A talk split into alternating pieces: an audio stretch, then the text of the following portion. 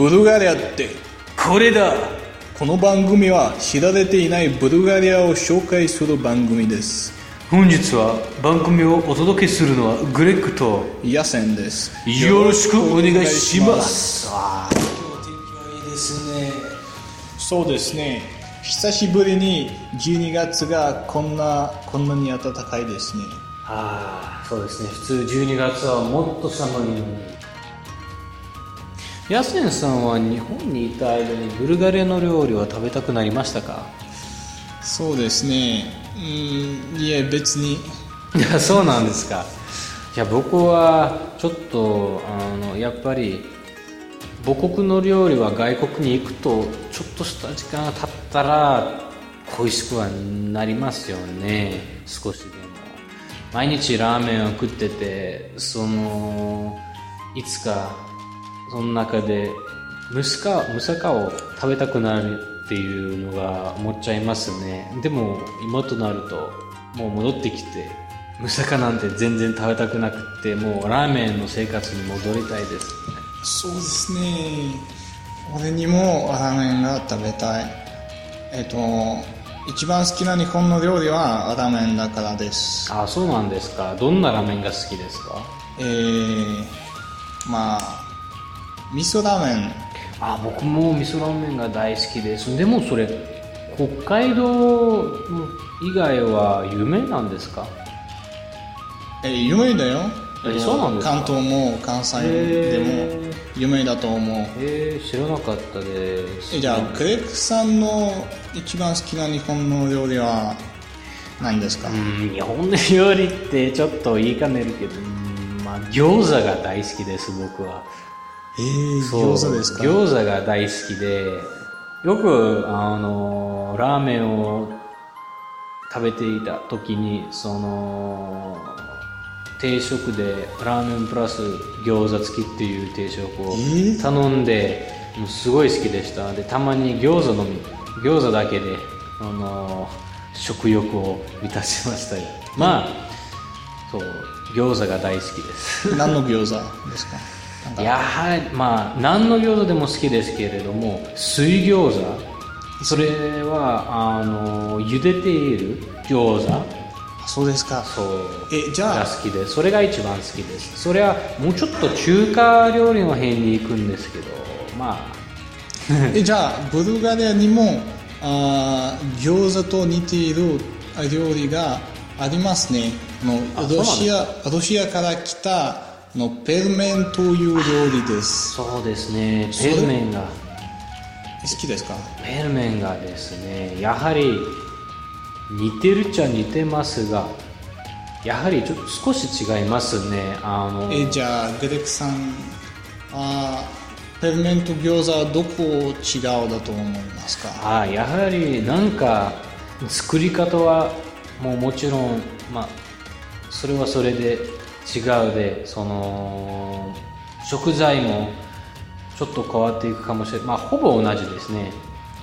だがその調味料やはりその調味料と作り方は違うと思います。餃子はですねあの酢とラー油と一緒に食べないとなんか何かが足りないっていう感じがしますよペルメンにはなんか最近食べてなくてなんか残念だけどそのペルメンの味がちょっと思い出せないのですよ。そうですね。えじゃああの例えばあラーメンと似ている食べ物がありますか？あブルガリアに。ええブルガリアに。あるんないんじゃないですか？そんな汁にあの麺を入れて。なんかスパゲッティ以外はでもそれはもう全然違う。えそれはなんかイイタリア料理と似ているものがまあありますけど、あそうです。ラーメンは全然似ているものじゃないでしょそうですね。ブルガリア人はあれですよ。あー何でしたっけ？ブルガリア人はマカロニとかよく食べますね。そうですね。まあそれもイタリアの料理なんですけえそれはヨーロッパのまあまあまあ。伝統的やはりブルガリアの伝統流っていうのがラーメンなどそんな料理に似ているのは一切ないんですよね。えじゃああ逆に例えばバニチャとかあ日本の料理に似てるものが。やはりそれもないですね。あ一番近くパン屋で売ってるいろんなあの甘いパンとかいろんなありますよね。あのえせけどそれは伝統的のそう伝統的じゃないんですよね。やはりその文化の違いまあブルガリアはどっちかというとパン派。で日本はまあ米とそうですね。麺派。なのでその就職としての文化の違いはやはり見られますよね。そうですね。えじゃああのチーズはどう思いますか？ググレックさんはチーズが好きですか？もう大好きです。うん残念ながら日本は全然なかったのですよ。僕何のチーズでも好きですよ。ブルーチーズでもあのブリーでもカメンベでも。本当に何のチーズでも食べられます。そうですね。なんかブルガリア人はよくチーズを食べますね、食べるでしょ？そうですね。それは日本人はあまり食べないんですね。ああ確かに。もう日本であの目にしたチーズはあれですよ。あの細く切ってその細切りのチーズ。ピピザ用のってみっていうようなチそうそうそうそう。ーズですね。かけるやつとで一あのチーズは嫌いです。あれですよ。ハンバーガーに使うあれあの四角形のやつ。あのあれですよ本本当のチーズじゃなくてプロセストチーズ。あそれはママクドナルドとか。そうそうそうそうそうそう。そういうファストフード。えそれはもち似たようなところで使けどそれはちょっとアメリカの文化でしょ、もう文化っていうかもう完全にそれ食べ物なんていうほどのものでもうチーズじゃないんだよあれ。もうなんか変なクリームを形した固まっているやつだ。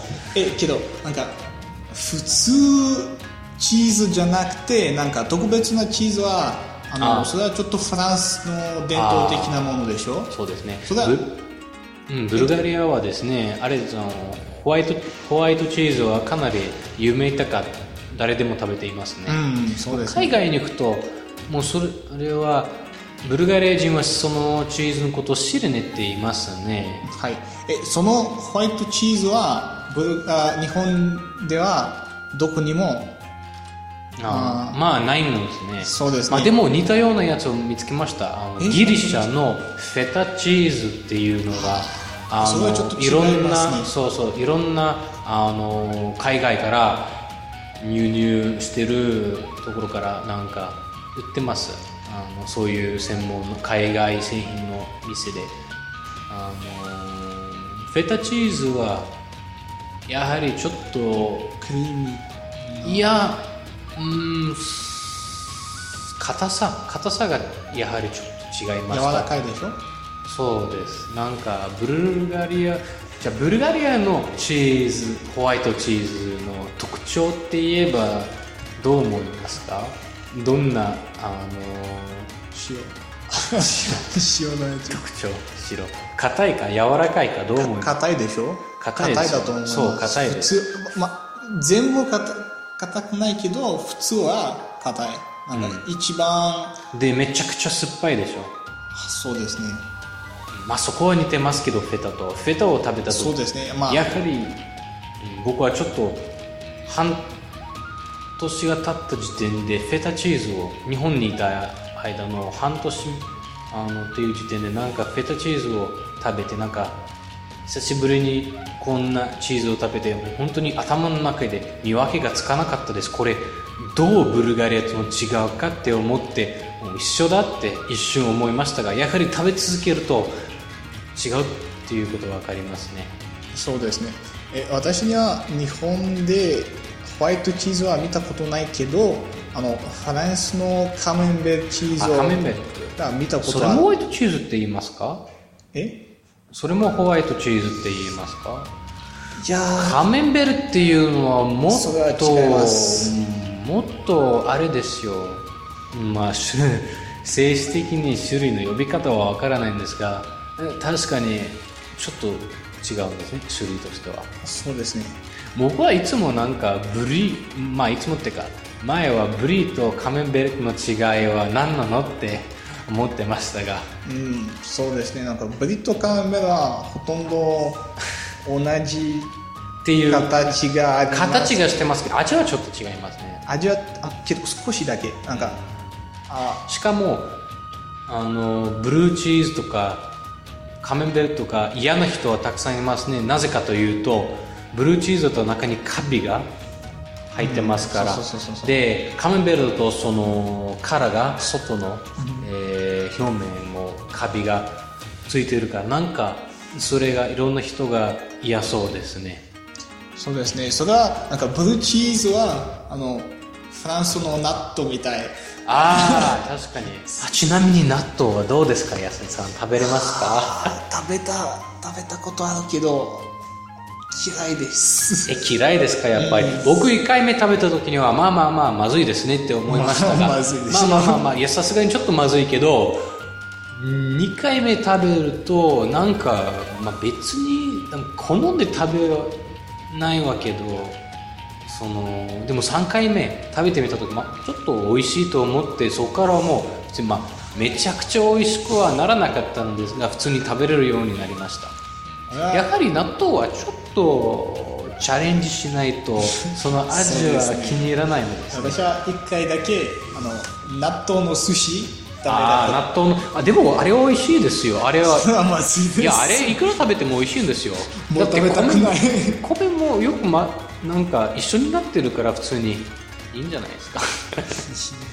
食べれますそんな。もうもう食べたくないじゃあイカとか。あイカは全然大丈夫ですよ。僕大好きです。え本当？うん大好きですよ。イカでも、えーサーモンでも何の魚でも。えー、そっか。そうあれが不思議。なんかブルガ私もあのなんか魚。あダメですか？いえいえ魚は何でも大丈夫です。好きです。けどイカはちょっとダメです。イカだけが？どうして？イカはちょっと。いやっぱり味？なんか味っていうか匂い臭い？やーあのまあ好きじゃないんですよあーただ単に好き。まあ好みっていうのは様々なのありますね。えーそろそろ時間なのでそうですね。長くはなりましたね。もうだらだらと喋ってて。ううん。はい。じゃあ皆さんご清聴ありがとうございましたまた今度ですね。そうまた今度素敵な一日を。じゃあね。バイバイ